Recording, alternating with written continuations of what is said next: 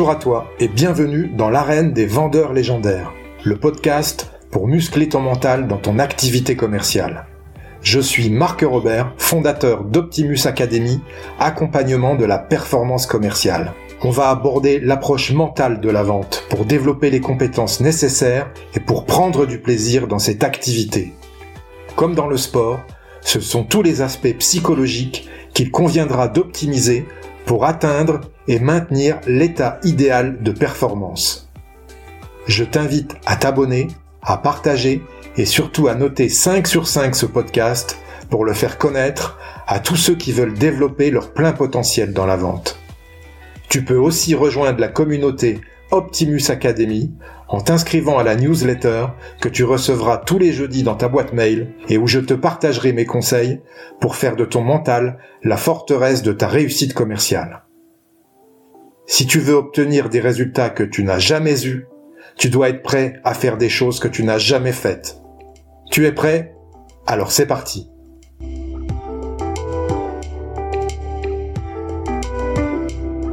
Pour le 54e épisode du podcast, j'ai le plaisir de recevoir aujourd'hui Karine Pasco, fondatrice de Capirus. Bonjour Karine. Bonjour Marc. Est-ce que tu peux te présenter s'il te plaît pour nos auditeurs? Ah oui, avec plaisir. Alors déjà, merci de l'invitation. Je suis ravie de d'aborder ces sujets-là du mental dans la vente euh, avec toi euh, pendant pendant cette heure. Alors pour me présenter, euh, moi j'ai un cabinet depuis une dizaine d'années maintenant et j'interviens auprès de commerciaux, de dirigeants commerciaux uniquement sur la partie mentale de, mentale de la vente et ce que j'aime appeler la performance commerciale positive et humaine. Alors ça veut dire quoi? Ça veut dire quoi positive et humaine? Euh, Positive puisque euh, à partir du moment où on travaille sur l'être humain, l'objectif ça va être qu'il dure dans le temps. Aujourd'hui, on a beaucoup et c'est pas c'est pas nouveau d'ailleurs. Hein, il y a quand même du turnover sur ces métiers de commerciaux et on se pose jamais suffisamment la question pourquoi? Donc positive, c'est comment je vais faire pour durer euh, sur le temps, durer face à l'échec. Euh, positive aussi par rapport à notre relation client. Aujourd'hui, on, on voit bien que les, les clients sont en demande de relation de confiance. Donc c'est dans cette dynamique-là aussi cette relation de confiance et humaine, puisque moi je suis spécialisée sur qu'est-ce qui se passe dans la tête d'un vendeur, qu'est-ce qui se passe dans la tête d'un client et surtout cette connexion particulière qui doit arriver entre les deux pour que euh, la confiance naisse et pour que le business se fasse derrière. Ok intéressant comme approche et euh, notamment euh, ce côté mental de la performance commerciale puisque tu sais que c'est aussi mon mon, mon créneau. Euh, justement, par rapport à ça, on a plutôt tendance à former les commerciaux pour tout ce qui est technique de vente. comment tu as réussi à, à, à t'imposer pour parler plutôt de soft skills plutôt que de hard skills dans ce domaine? Alors moi, je ne les oppose pas. Euh, je me sers de, des techniques de vente. Le principe, c'est que les techniques de vente vont permettre notamment d'acquérir des automatismes. J'aime bien dire un peu comme un musicien va, va apprendre des gammes pour après plus tard pouvoir improviser par exemple. Ou comme un sportif de haut niveau tu sais de quoi je parle il y a des séances d'entraînement il y a des gestes mentaux à des comme il y a des gestes physiques il y a des gestes mentaux à acquérir donc les techniques servent à ça. Et par exemple un commercial qui euh, qui est nouveau sur un, un secteur d'activité ou qui découvre la vente il va avoir besoin d'acquérir ces techniques là souvent pour gagner en donc ça va nous servir de base. Euh, c'est les deux systèmes. Travailler sur le système automatique et à côté de ça, travailler sur ce qu'on appelle le système adaptatif de la personne. Mais je les oppose pas du tout. Donc je peux très bien avoir des clients qui vont me demander d'avoir des formations plutôt techniques. Ça n'empêche que je vais parler du mental de, de la vente et euh, des, des clients plutôt des formations sur la partie purement mentale et soft skills. Et je vais m'appuyer sur les techniques de vente pour acquérir des réflexes en fait. Donc les deux se marient. L'objectif, c'est bien de concilier les deux. D'accord. Effectivement, c'est une approche, euh, je pense, la plus opérationnelle possible. Euh, ne pas omettre euh, le côté effectivement mental de la vente et mental du commercial pour performer. Je suis d'accord. Mmh. Complètement. depuis combien de temps tu es dans le métier commercial, Karine? Euh, ça fait, ben c'est bien simple, je suis sortie de l'école, j'ai commencé par la vente, donc ça fait plus de 25 ans maintenant, donc tu peux faire le calcul de mon âge. Euh, donc euh, moi j'ai fait une école de, de commerce et j'étais spécialisée en marketing. Et déjà à l'époque ça me paraissait euh, ça me paraissait saugrenu de vouloir aller faire du marketing sans avoir fait de la vente. Donc j'ai fait le choix de commencer euh, par de la vente. Et par la suite en fait je, je suis bien allée vers le marketing. Et après une dizaine d'années de marketing. Alors heureusement, forcément, le marketing garde des ponts avec la vente, mais je me suis rendu compte que non, il fallait que je revienne à mes premières amours, qui étaient qui était la vente. Oui, parce qu'effectivement, les écoles de commerce forment plutôt au marketing plutôt qu'à la, à la vente. Exactement. Et aujourd'hui, d'ailleurs, elle ne s'appelle plus école de commerce, elle s'appelle école de management. Je sais pas si tu as remarqué. Oui, ça, ça évolue. Enfin, on appelle euh, un chat un chat. Exactement. Exactement. Et, et c'est rigolo. Le, on m'a demandé d'intervenir dans une grande école de commerce là au mois d'octobre. L'objectif étant de motiver les étudiants de première année à aller faire leur stage de vente. On en est là quand même. D'accord. Et ils sont plutôt réticents dans, dans ce cadre-là? Oui. Oui, ils sont réticents. Ils sont réticents euh, parce qu'ils ne connaissent pas, ils ont des a priori. Ils sont réticents parce que beaucoup en ont très peur. Ils sont réticents parce qu'ils ne voient pas le lien. Par exemple, je veux faire de la finance ou je veux faire des ressources humaines. Euh, je vois pas pourquoi j'irais faire un stage commercial. Et tout l'enjeu, c'est de leur montrer déjà la complexité et la beauté de ces métiers-là et que ça peut leur servir, euh, que ce soit un collaborateur en interne dans une entreprise ou un client. Finalement, la démarche, elle est, elle est la même. D'accord. Et justement, qu'est-ce que tu leur dis à ces jeunes pour essayer de les motiver au métier commercial? Alors, premièrement, c'est euh, il y a, deux choses que je vais faire, notamment avec les jeunes là que je vais avoir. Ceux qui se, se n'ont pas envie d'aller vers des, des, carrières commerciales, je vais leur dire que en interne dans une entreprise, quand on a besoin de vendre un projet ou de vendre un projet à ses collaborateurs ou à son N plus 1 ou à son N plus 2, on est bien dans la vente, voire même dans la négociation, dans sa vie personnelle aussi. Quand euh, monsieur veut aller euh, à tel endroit et le conjoint veut aller à tel, à tel autre endroit pour passer ses vacances, on est aussi quelque part dans la négociation. Euh, donc ça, c'est une partie des, étudiants que je vais avoir. Et puis pour l'autre partie, c'est euh, leur montrer que c'est vraiment, moi je trouve que c'est vraiment un métier qui est sous, qui est sous-valorisé en France, euh, ce qui n'est pas forcément le cas dans d'autres pays, alors que c'est un métier qui demande de la technique. On en a parlé, il y a des techniques de vente à apprendre, comme un musicien va apprendre ses gammes, qui va demander d'énormes capacités de curiosité, d'adaptabilité. On en apprend toute sa vie. Moi, ça fait 25 ans que je travaille sur ce métier-là. J'apprends encore sur moi, sur les autres, sur le fait que tel jour je suis de, si je suis euh, en forme, ça va bien se passer. Tel autre jour je ne suis pas en forme, bah du coup comment je vais faire pour être le plus souvent possible en forme? Donc c'est vraiment des métiers où on peut apprendre tout le temps, sachant que chaque client est unique, euh, que soi-même chaque être humain est unique. Donc l'interaction entre un client et son et un vendeur, c'est à chaque fois une nouvelle aventure. On peut le voir comme ça. Et alors en plus maintenant avec l'apport des neurosciences, je trouve que ça ouvre un champ d'analyse qui est vraiment euh, passionnant. J'ai pas d'autres mots, c'est passionnant. Justement, première question euh, du, du, podcast, Karine. Euh, quelle est pour toi la qualité mentale principale d'un bon vendeur? Alors évidemment, euh, celle qui vient en premier, je dirais pas que c'est la, enfin, c'est la principale, mais elle arrive en premier. S'il n'y a pas de motivation, moi c'est la première chose que je cherche, que ce soit en coaching ou en formation. Hein, euh, c'est quoi le moteur? Quel est le moteur? Pourquoi la personne se lève le matin? Donc sans motivation, on ne fait rien. Sans plaisir, on ne fait rien. Donc ça, c'est la première chose. Euh, maintenant, si j'ai des gens avec moi qui sont motivés, par exemple des commerciaux qui sont là depuis un certain temps mais qui n'ont pas de baisse de motivation, la deuxième chose qu'on va travailler en priorité, c'est l'adaptabilité. L'adaptabilité à la situation, l'adaptabilité à ses propres freins aussi, dépasser ses propres freins.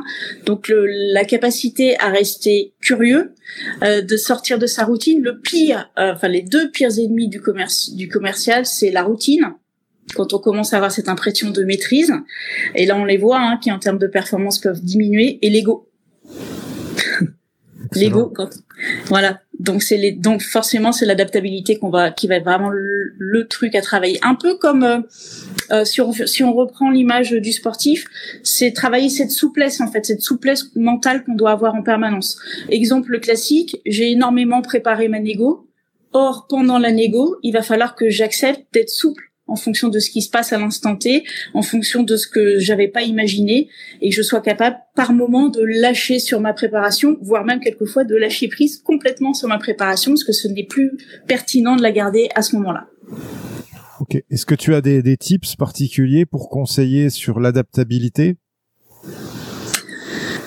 Alors, travailler sur l'adaptabilité, c'est euh, s'obliger à se poser les bonnes questions. Déjà, c'est pas toujours évident parce qu'on a on a plutôt envie de trouver des réponses que que de se poser les bonnes questions.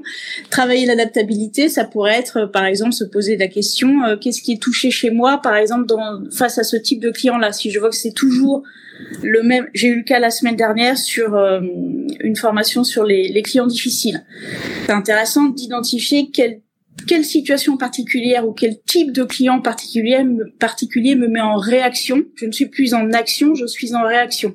Faire la distinction entre les deux pour après décortiquer ce qui se passe, pour apprendre justement à aller chercher cette adaptabilité. Et on peut le faire très bien par le questionnement, par euh, tous les exercices qu'on peut faire de respiration, c'est le meilleur anti-stress à chaud qui existe, la respiration. Donc les techniques de préparation mentale qu'on peut trouver dans le sport, par exemple. C'est un rapport aussi forcément ce que tu euh, viens d'expliquer à, à l'émotionnel aussi, à la gestion des émotions. Exactement. Donc quand on parle d'adaptabilité, on parle beaucoup, donc j'en ai parlé de la curiosité, mais aussi d'intelligence émotionnelle. Ok. Mm. Et ça peut être compliqué, c'est quelquefois face à l'échec pour des commerciaux, des grands comptes expérimentés, d'accepter que oui, mon ego a été touché dans cette situation en fait. C'est ça au, début, on se trouve plutôt des excuses, ou le problème c'est l'autre, euh, où on a envie de balayer euh, la problématique très rapidement pour passer pour passer au suivant. Alors que c'est intéressant de faire ce débrief. Qu'est-ce qui a été touché chez moi et, pourquoi finalement je me suis retrouvée en réaction et pas en action? Si tu devais résumer la vente en un verbe, quel serait-il? Ah, est-ce que j'ai le droit de l'inventer? Tu peux. Euh, moi, j'aime bien le verbe simplexifier. Pour moi, la vente, c'est à la fois simple, euh, puisque ce sont, on, est habitué, on est des êtres de communication, donc on est tous capables finalement de communiquer. Euh, c'est simple dans la de, de, de fait aussi que euh, il y a des techniques sur lesquelles on peut s'appuyer. Dans la vente, on est dans un processus, on va bien de la préparation au closing. On sait tous que le premier contact est hyper important. Il y a des, il y a des phases en fait à, à passer, des phases sur lesquelles on va reformuler, on va, on va clôturer pour vérifier qu'on a toujours le client avec nous. Donc toute cette partie-là, en fait, elle est simple. C'est la partie euh, euh, métier quelque part, euh, technique. La seconde partie, elle est beaucoup plus complexe. Bah, c'est tout ce que tu décrivais, c'est toute la complexité de la nature humaine et, euh, et le fait qu'on va devoir aller chercher cette adaptabilité en permanence, cette souplesse mentale, et ça, c'est très complexe. Et plus le commercial est, est, capable de marier les deux, plus il va voir la richesse de, de ce métier en fait. Et plus il va continuer à apprendre, à apprendre sur lui, à apprendre sur les autres, à apprendre des situations. Ok, intéressant comme approche.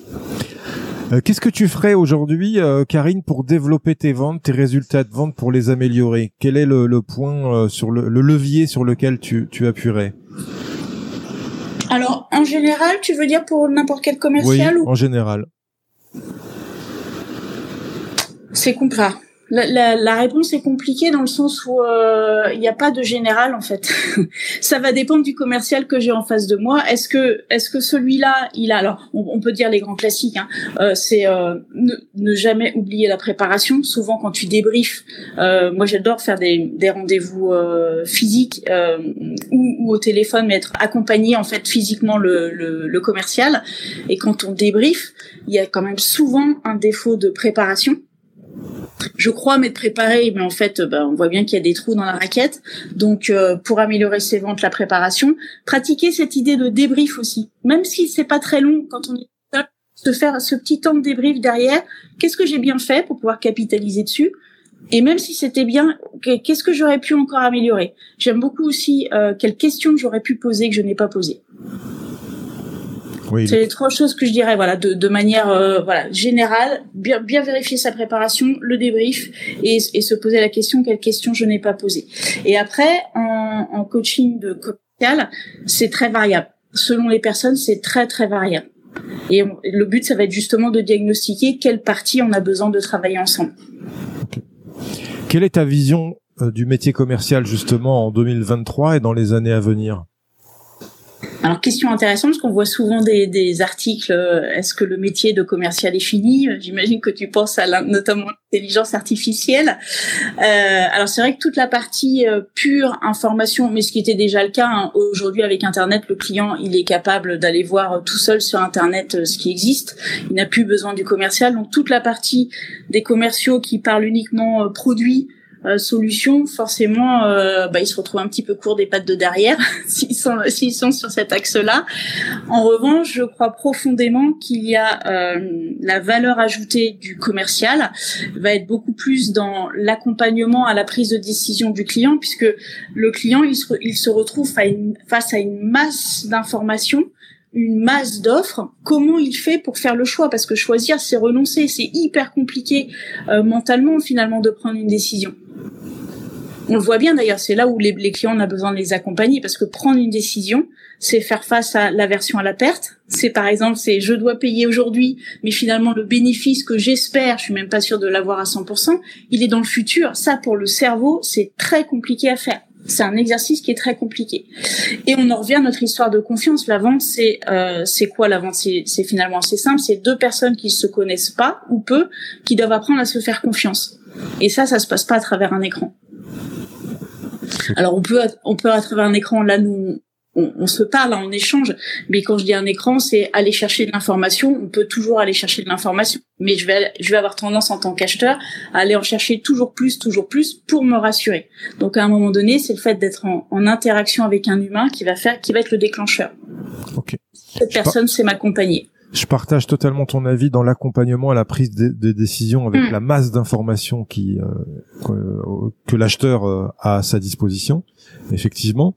Mais ça reste très dur aussi de faire comprendre ça à l'acheteur parce que euh, ça, ça sous-entend aussi les propositions éventuelles que peut, peuvent faire la concurrence. Mm.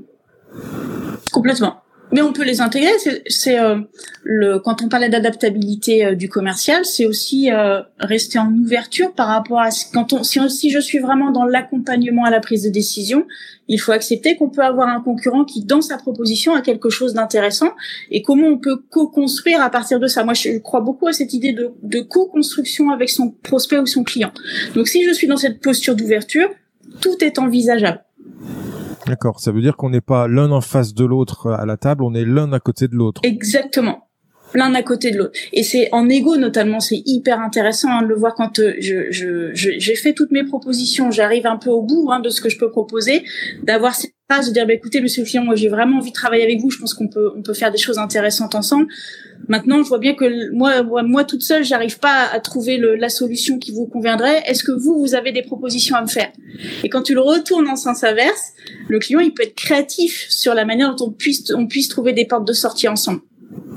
Ah, Et sur une on peut même faire de la vente additionnelle finalement. Très intéressant. Quels sont les fondamentaux du métier commercial pour toi, Karine? Qu'est-ce que tu entends par euh, fondamentaux? Ce que tu, toi, entends par fondamentaux euh, fondamentaux. Alors, si je vais redire ce que j'ai dit tout à l'heure, c'est vraiment avancer sur ces deux pieds.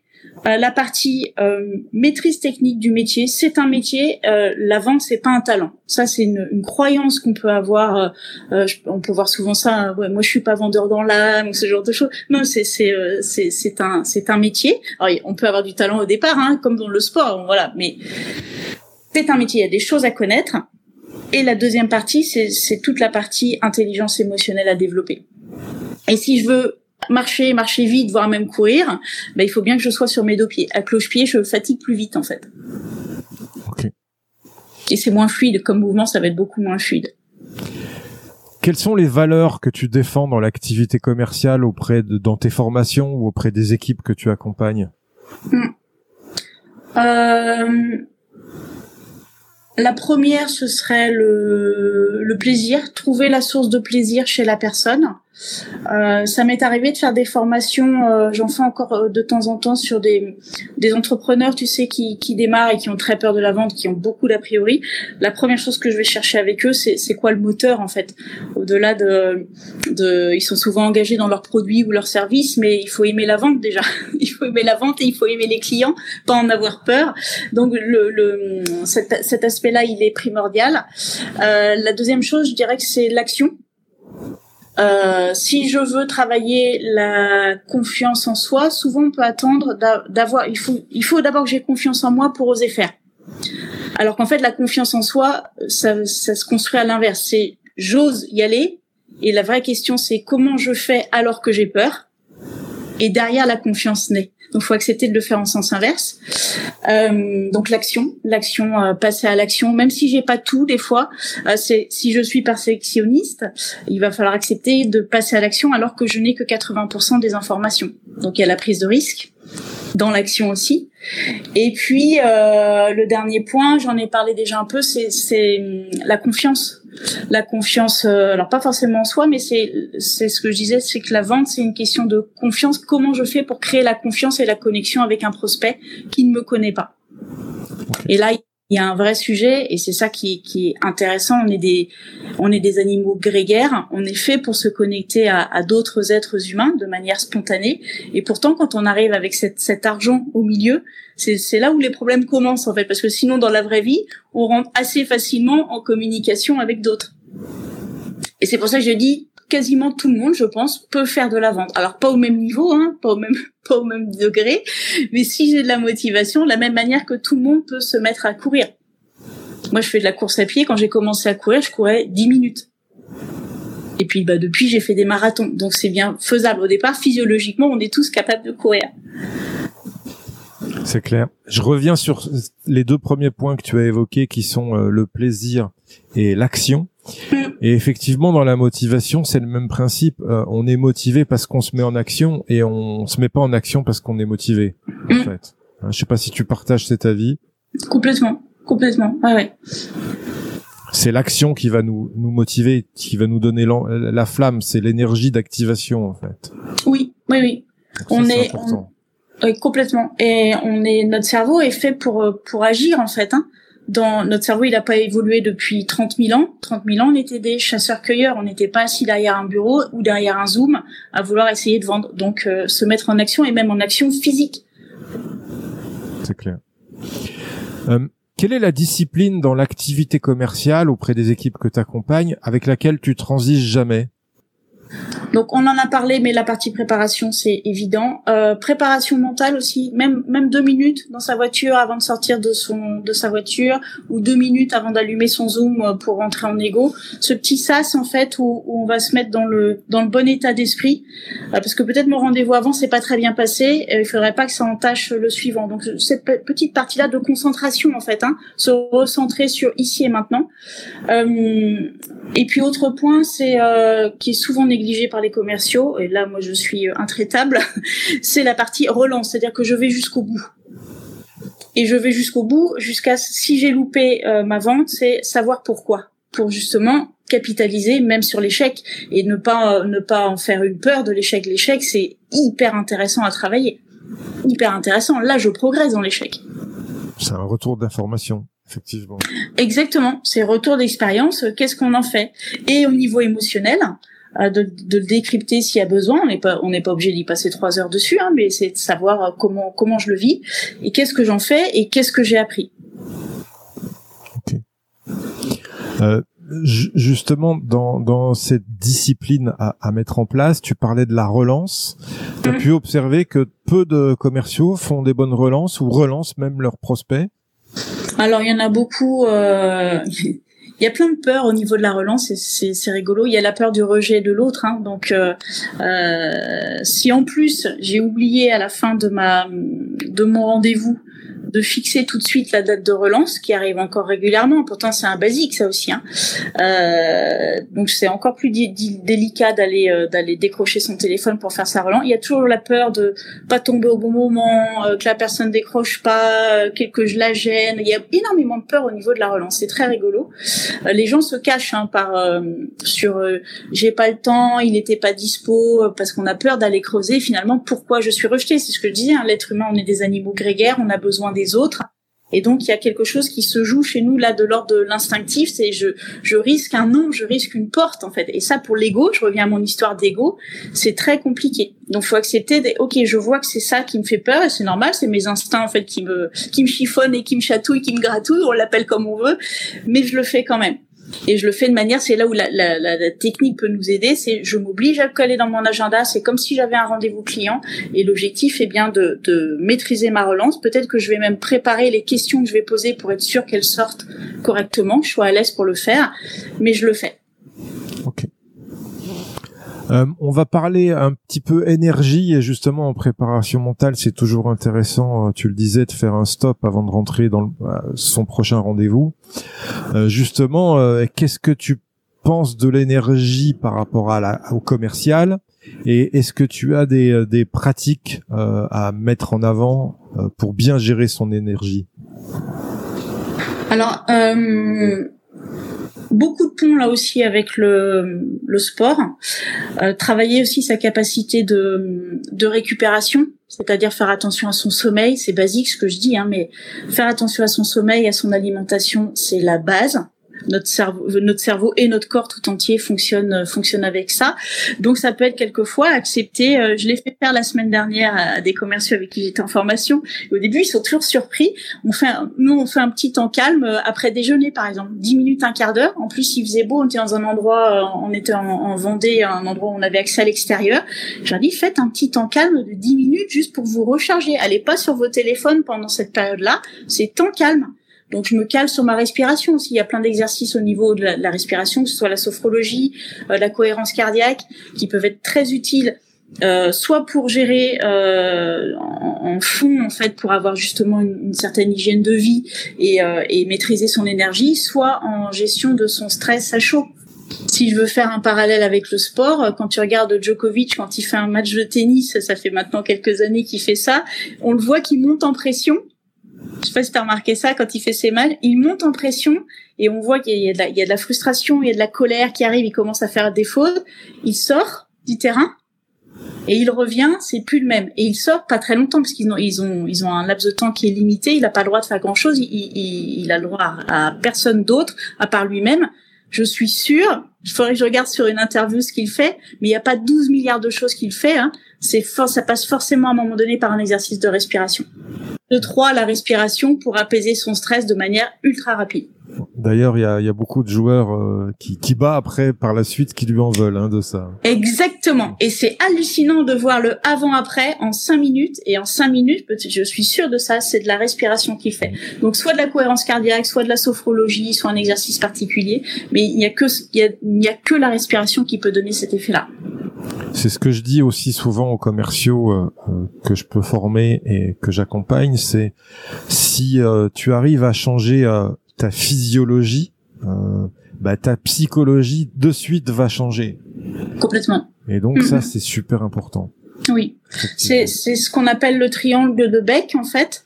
Le tes pensées, euh, ont un impact sur tes émotions et, et, ton comportement. Les trois sont liés en fait. Donc il, il suffit que tu arrives à, à toucher, enfin comme une porte. Donc quelquefois changer juste de posture peut avoir un, une incidence sur ta pensée et donc ta motivation. Et pardon, ton motivation, ton émotion. Il y a autre chose que j'utilise moi pas mal qui est l'ancrage mental. Euh, que ce soit par une phrase ou par euh, par euh, un objet qui marche très bien aussi pour euh, notamment euh, gérer le stress euh, à chaud aussi, comme comme en fait un enfant un doudou. Hein. Faut être clair, mais ça. marche très très bien. Ça marche très très bien. Et l'ancrage mental, comment tu arrives à le, à le, à le faire comprendre aux commerciaux? Quel, quel exercice tu leur fais faire? Alors je leur, alors ça peut prendre, ça, ça, prend un petit peu de temps. Faut leur expliquer parce qu'au départ ça paraît, ça paraît, ça peut paraître un peu euh, rigolo ou pas sérieux. Euh, donc je commence pas par ça hein, en formation évidemment. ça dépend pourquoi ils sont venus. Et moi je viens avec j'ai deux j'ai deux petits cailloux qui me servent d'ancrage mental et je leur raconte l'histoire de mes petits cailloux, pourquoi ces deux petits cailloux me servent d'ancrage mental. Et après je leur demande de, alors soit ils ont un objet auquel ils pensent qu'ils peuvent faire office d'eux et ça leur parle tout de suite.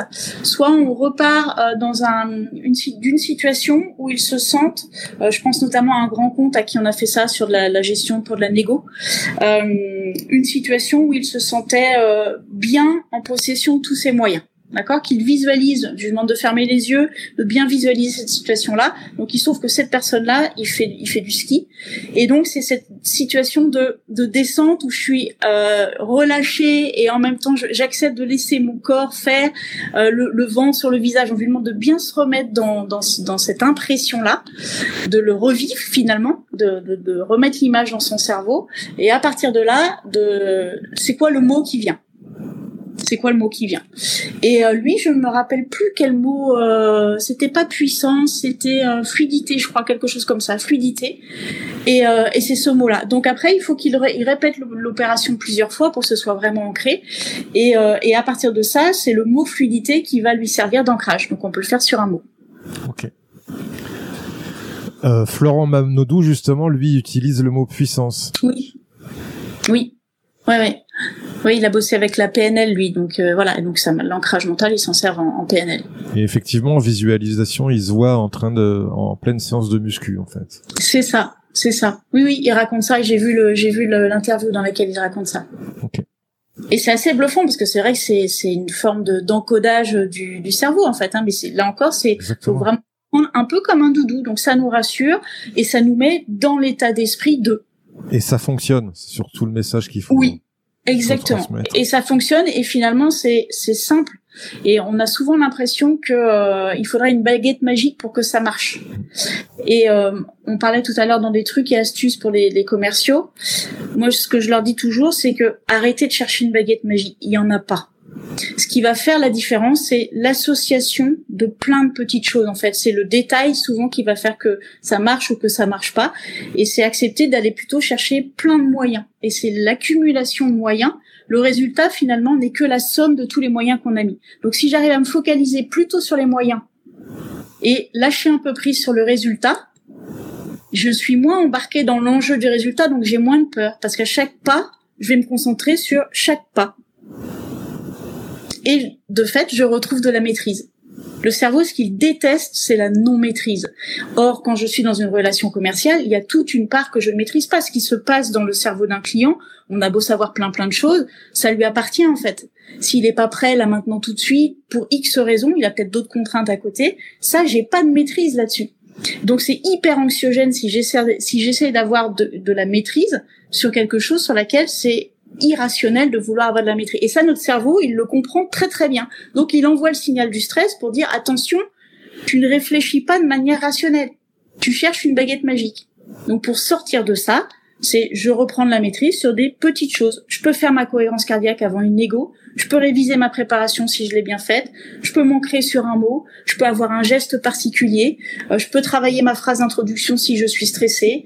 Euh, voilà, je peux préparer une phrase qui me qui me permet de sortir du corner si jamais euh, je suis je suis acculée. Tout ça je peux le préparer. Là, j'ai de la maîtrise et donc plus le cerveau il va avoir de maîtrise, plus il va entendre ah ben c'est bon, il y a les moyens. C'est il y a les moyens, donc je peux y aller. OK. donc il n'y a pas de stress. Très bon. Quelle est l'opportunité, euh, Karine, que tu as su saisir dans ton parcours commercial et qui a changé ta vie? Alors quand j'ai commencé il y a dix ans euh, à euh, Capirus, au départ je faisais que du conseil euh, en accompagnement commercial. et en fait c'est un de mes premiers clients qui avait une boîte de formation qui m'a dit mais vous devriez faire de la formation, ça va vous plaire. et je lui ai dit pourquoi pas? Et donc ça s'est fait comme ça. D'accord. Donc la formation est venue euh, après le, la partie conseil au départ. Exactement. Exactement. Et très rapidement, je me suis rendu compte que, euh, parce que moi j'avais beaucoup d'expérience hein, sur ces sujets mais plutôt une expérience technique. Et très rapidement, je me suis rendu compte que l'aspect technique justement était très très loin d'être suffisant pour accompagner les gens, parce qu'en fait, on bute sur quoi? On bute sur les peurs, on bute sur les croyances limitantes, mais très rapidement, on les voit en fait. Donc très rapidement, je me suis orientée sur l'aspect euh, neurosciences pour me former en neurosciences, justement pour les accompagner plutôt sur cette dynamique-là. Et euh, d'ailleurs, à ce sujet-là, tu, tu, travailles essentiellement dans ta région? Alors moi, je travaille sur toute la France. Euh, J'essaye de privilégier quand même euh, le Grand Ouest et Paris parce que c'est plus facile d'accès et puis en termes de, de écologique, on va dire, c'est quand même mieux que de prendre l'avion euh, pour aller à Montpellier, mais ça m'arrive. Mais sinon, voilà, j'interviens sur toute la France et c'est vrai qu'avec le développement de la visio, maintenant, on peut, notamment la partie coaching, euh, on peut très facilement maintenant le faire en visio. Ça a quand même changé pas mal de choses, quoi. Tu fais en visio de groupe ou visio one to one euh, alors deux groupes, j'ai fait un peu euh, pendant le confinement. Euh, faut tout revoir ces formations en visio parce que le rythme, euh, tu le travailles pas de la même manière, les contenus tu les amènes pas de la même manière. Aujourd'hui, ce que je fais en, en visio, c'est du coaching.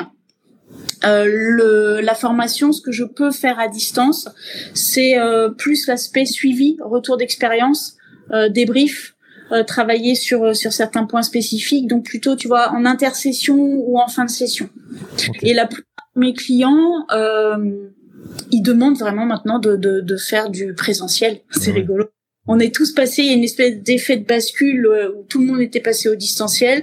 Euh, là, on voit bien qu'il y a beaucoup de gens qui en ont aussi ras-le-bol du distanciel et qui se passe pas la même chose en, en, présentiel et en distanciel. Et en tant que formatrice, moi, je me suis rendu compte que à distance, on passe à peu près 30% de contenu en moins quand même.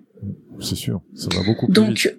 Voilà, voilà. Et euh, les mises en situation, c'est pas tout à fait pareil. Il y a des choses, ceci dit, à distance qui sont intéressantes, notamment en coaching, euh, pour que la personne soit notamment euh, honnête avec elle-même, euh, qu'elle se sente en sécurité. Le, le, le, distanciel peut être intéressant, mais souvent, moi, je laisse le choix. Est-ce que vous voulez qu'on se voit ou est-ce que vous voulez qu'on fasse à distance? Et euh, sauf si la personne habite euh, à l'autre bout de la France, mais quand elle est pas très loin de, de, de Nantes ou de Paris, elle préfère qu'on se voit. Okay. Et d'ailleurs, comment tu recrutes euh, tes clients? Ils viennent à toi? Comment ça se passe? Alors aujourd'hui, oui, ils viennent à moi, à mon grand désespoir euh, quelque part, parce que je me dis mince, en termes de prospection, euh, si je fais des formations prospection, euh, euh c'est quelque chose quand même, alors, même s'ils viennent des fois par recommandation, donc il reste quand même un bout de prospection à faire, mais je fais plus de prospection à froid ou dans le dur, on va dire ça comme ça. Et donc j'ai des clients qui sont fidèles, j'ai des clients qui m'amènent de nouveaux clients, donc ça se passe surtout comme ça maintenant par réseau en fait. J'ai des prescripteurs aussi. Ok. On va parler de la relation à l'échec justement. Euh, c'est une question que j'aime bien poser à mes invités. Est-ce qu'il y a un échec particulier dont tu te rappelles et qui t'a permis de progresser? Euh, Alors j'en ai eu un euh, quand j'ai quand j'ai commencé. Alors, pas, les, deux premières années, mais ça doit être la troisième. Une euh, je me suis fait avoir bêtement, c'est uniquement de ma faute. Euh, C'était sur recommandation euh, auprès d'un prospect pour faire une formation sur euh, le prix, assumer son prix, valoriser son prix, défendre son prix. Ok. Et j'avais rendez-vous avec le directeur commercial et le DG et mon, mon contact m'avait dit tu vas voir c'est le directeur commercial qui prend la décision. Il y a le DG qui est là parce qu'il a besoin d'être informé, mais le décideur c'est le directeur commercial. Ok, on fait le rendez-vous qui se passe très bien. Je voyais, j'avais les signes non verbaux du directeur commercial qui me disait que c'était ok, euh, c'était ok avec lui. Et euh, et puis euh, je vois le, le DG euh, qui avait besoin d'être rassuré sur certaines choses et donc je lui propose, euh, je dis bah, si vous voulez le, le, je creuse un petit peu ce sur quoi il butait et je lui dis bah si vous voulez je vous fais un, un programme un peu plus détaillé que d'habitude pour vous voyez comment ça peut se passer. Elle me dit ok ça va. Je j'envoie ma proposition et assez sereine, voire même très sereine, parce qu'on s'est quitté avec le directeur commercial, c'était pas fait, mais quasiment fait. Et derrière, pas de nouvelles, rien. Donc, ce que je disais tout à l'heure, relance, d'où l'intérêt de faire la relance.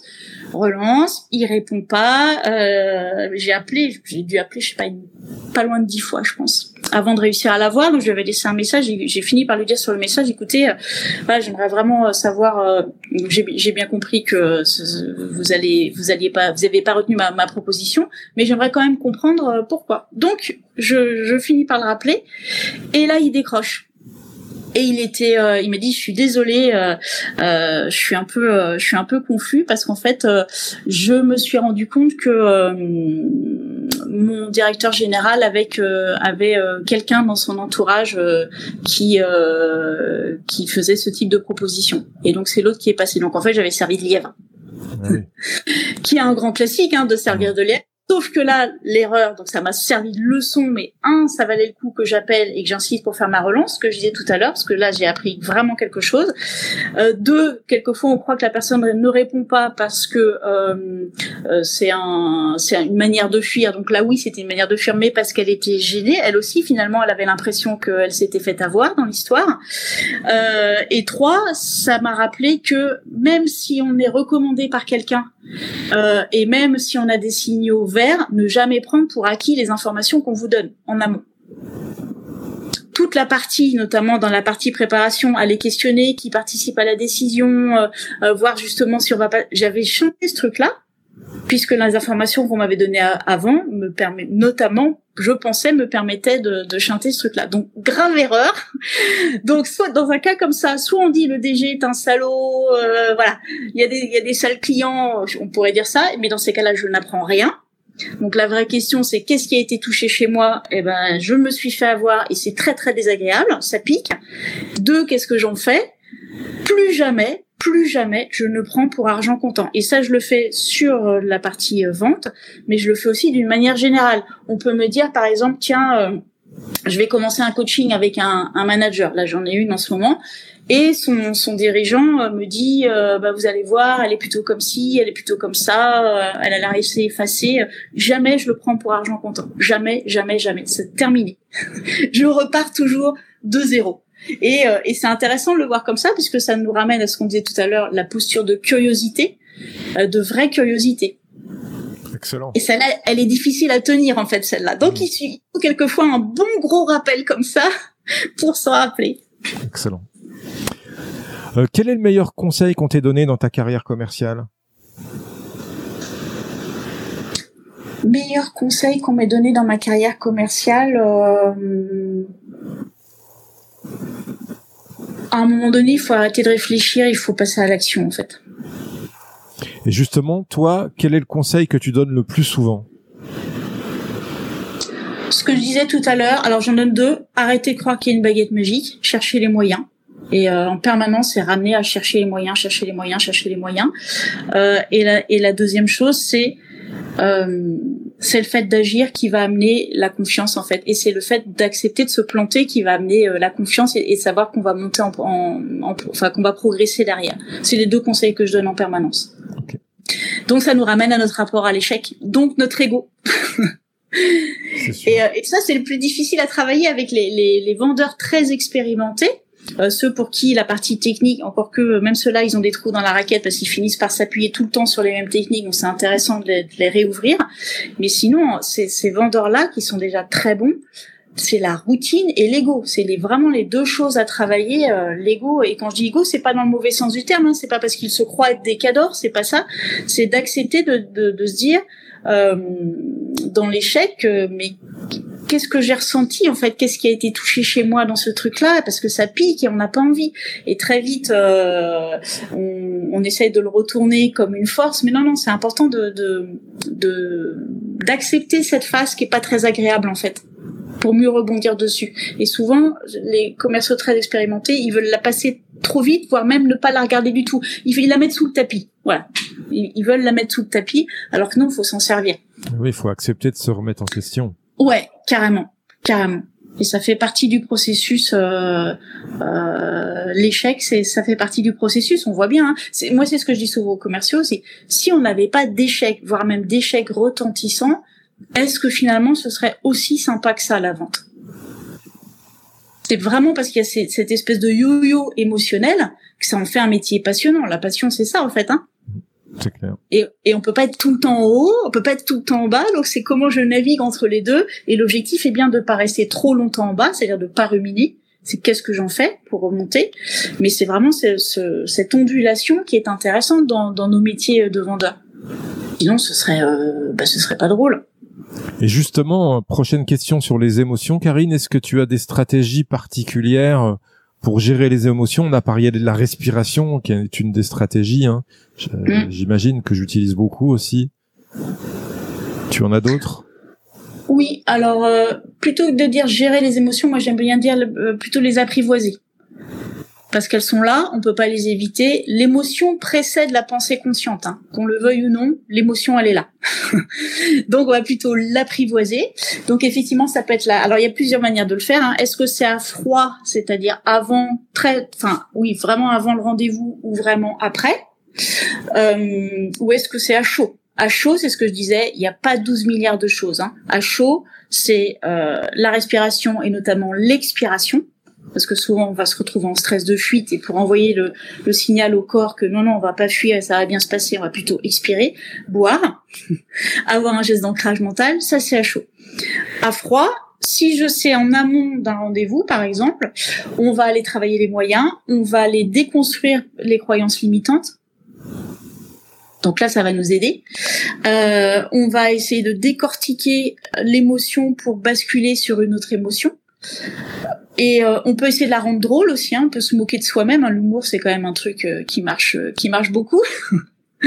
et on peut avoir, moi j'aime beaucoup la notion de se poser des questions, ce, ce, truc de curiosité qui va amener ce qu'on appelle une position méta, et pour le dire autrement, ce que j'appelle moi une position drone. C'est-à-dire on se voit soi, on voit l'autre, le client, on voit l'interaction entre les deux, mais le fait d'avoir cette vision par au-dessus, ça veut pas dire qu'on est au-dessus du client, hein, mais on voit les possibilités de, de, de changer de point de vue. Juste changer de position. Des fois, il suffit ce qu'on appelle le fameux pas de côté. Euh, et le pas de côté, ça peut être euh, bah, rigoler de soi-même quelquefois, ou rigoler de son client, ou mais de, dans la bienveillance, bien, bien entendu, mais de voilà de voir aussi le côté euh, comique qu'on peut avoir, parce que faut, faut relativiser, c'est-à-dire qu'on sauve pas des vies, hein. on sauve pas des vies. Hein. Donc tout va bien. Exactement. c'est pour ça qu'on peut rire. On peut rire pas mal, pas mal de tout ça. Et faut pas que l'enjeu tue le jeu, quoi. Exactement, exactement. Il faut bien distinguer le l'enjeu et l'objectif. C'est vraiment quand l'objectif prend trop de place et devient un enjeu, il, ça nous déstabilise et, et c'est ça qui va générer du stress. Ok. Justement, une dernière question avant de passer aux, questions de la fin, aux cinq questions de la fin, euh, sur les croyances des commerciaux. Euh, ils en ont beaucoup, hein. on en a tous d'ailleurs, mais est-ce que tu as pu observer des croyances limitantes chez certains commerciaux? Quelles sont celles qui reviennent le plus souvent? Alors le, la grand classique, c'est le rapport de force leur rapport de force. Donc euh, dès qu'on va rentrer dans la phase d'objection ou en ego, euh, c'est alors je sais pas si ce truc-là est plus masculin que féminin, euh, mais on voit vraiment le, la négo notamment comme un rapport de force. Alors ce qui ne veut pas dire que le client ou prospect, notamment un acheteur pro, hein, moi j'ai bossé dans la grande distrie, donc la négo en grande distrie j'en ai fait. Donc oui bien sûr le prospect ou le client essaye de nous amener sur ce terrain-là. Mais l'acheteur professionnel, il le fait pour une raison qui est bien identifiée. C'est que dans le rapport de force, il va y avoir de l'émotion, d'accord, ou du ce qu'on appelle du positionnement grégaire. Et dans ces cas-là, je déconnecte ma capacité à réfléchir de manière rationnelle. Hein. Faut être bien conscient que le client, c'est ce qu'il essaye de faire. Donc plus je vais moi réussir à sortir de ce rapport de force, ou en tout cas ne pas y entrer, finalement c'est bien moi qui ai les rênes. Ok. Et quelle est la croyance la plus aidante que tu euh, observes chez les meilleurs commerciaux? À quoi ils croient? Alors ils croient en. C'est plus qu'une croyance. Je pense que c'est euh, euh, souvent les très bons commerciaux en fait. Ils aiment leurs produits, bien évidemment leurs produits ou leurs services. Ils aiment leurs clients aussi, donc on voit qu'ils ont vraiment envie de ce, truc là. Et ce que je disais, ils sont là pour aider le client, donc ils aiment le client, leur situation intéresse vraiment ce qu'on appelle l'empathie. Hein. Euh, et, et d'une manière générale, ils aiment la vente, donc ils ont envie de, de toujours apprendre, ils ont envie de se remettre en question. C'est, c'est, c'est finalement la vente, c'est une grande histoire d'amour, c'est pas un rapport de force. Et, euh, et c'est, c'est cette posture-là qui va être intéressante à travailler. Okay. Est-ce que tu as une punchline euh, de vendeur légendaire, euh, Karine, à nous à nous donner? Un mantra que tu utilises? Un mantra, euh, bah c'est ce que peut-être ce que je disais en introduction, c'est-à-dire que la vente c'est avant tout une histoire de confiance. Le, le, prospect doit avoir confiance en vous, confiance dans votre produit et confiance dans l'entreprise. Donc c'est ça, c'est la dimension humaine qu'il va falloir travailler. Si je suis en train de, dès que je suis en train de parler trop de mon produit ou de mon service, ça devient euh, pas inintéressant, mais c'est pas le sujet du tout en fait. C'est pas le sujet du tout. L'information produit peut aller la chercher tout seul. Donc c'est vraiment confiance. Le mot, euh, le, mot aller travailler la confiance. Et ça, et ça commence par être soi, par être convaincu, euh, pour être convaincant, la confiance en soi. Quoi. Ok. On arrive à la fin de cet entretien, Karine. il me reste cinq questions assez rapides à, à mmh. répondre du tac au tac.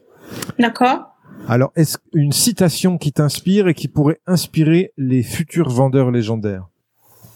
Alors une citation que j'adore moi qui est qui est de Nelson Mandela, c'est je ne perds jamais, soit je gagne, soit j'apprends.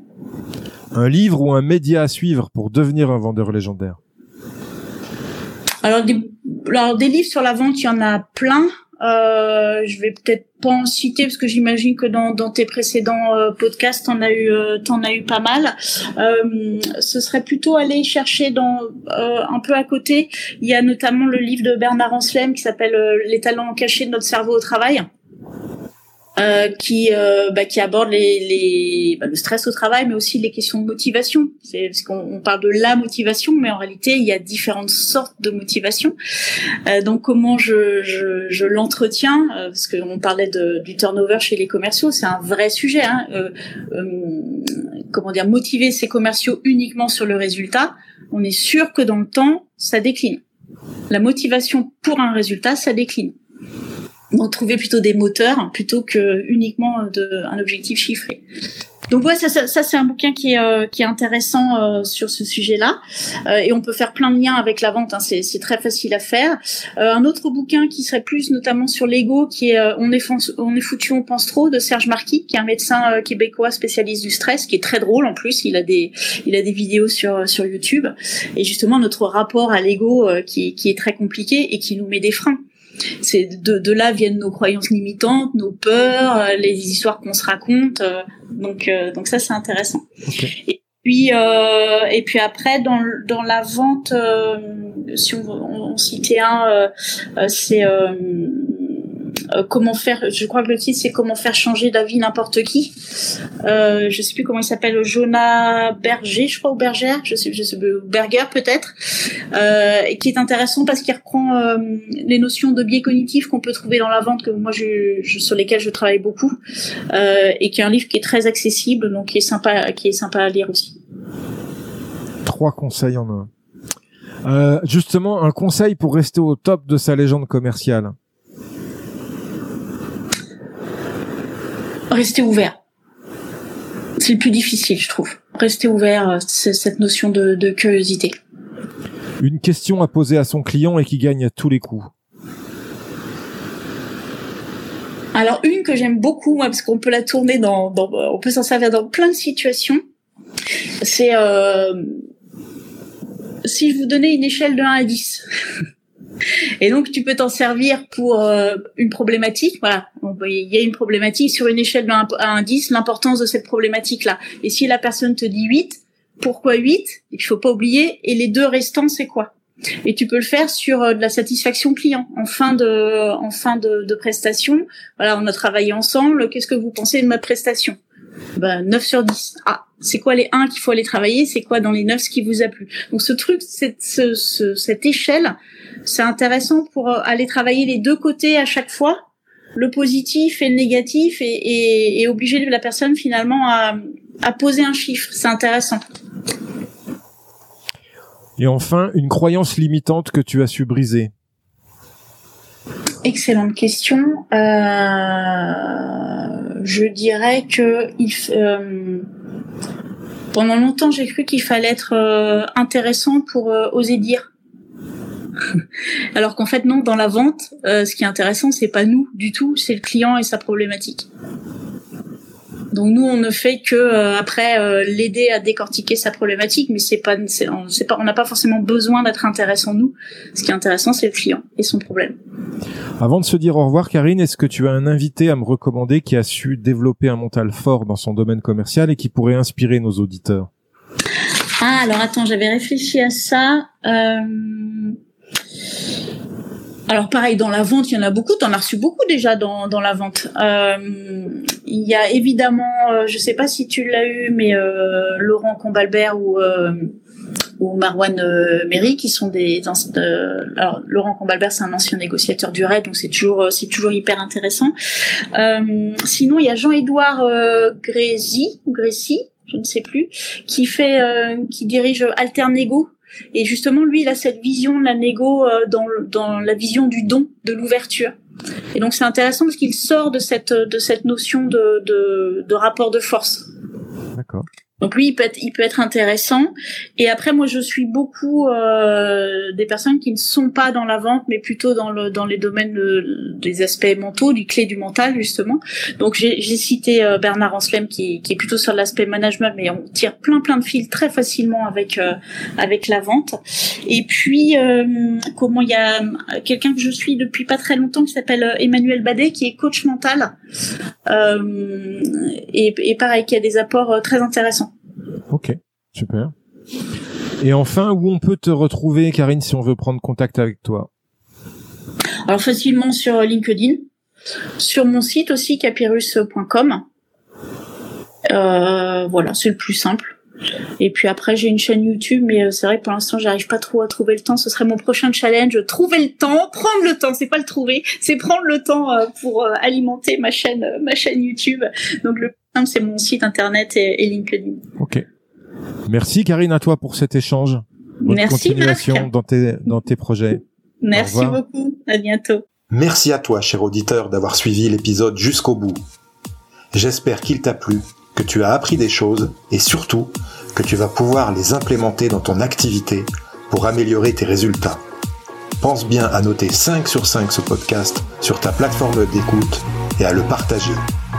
Je te dis à bientôt pour le prochain épisode mentalement fort. We'll be back.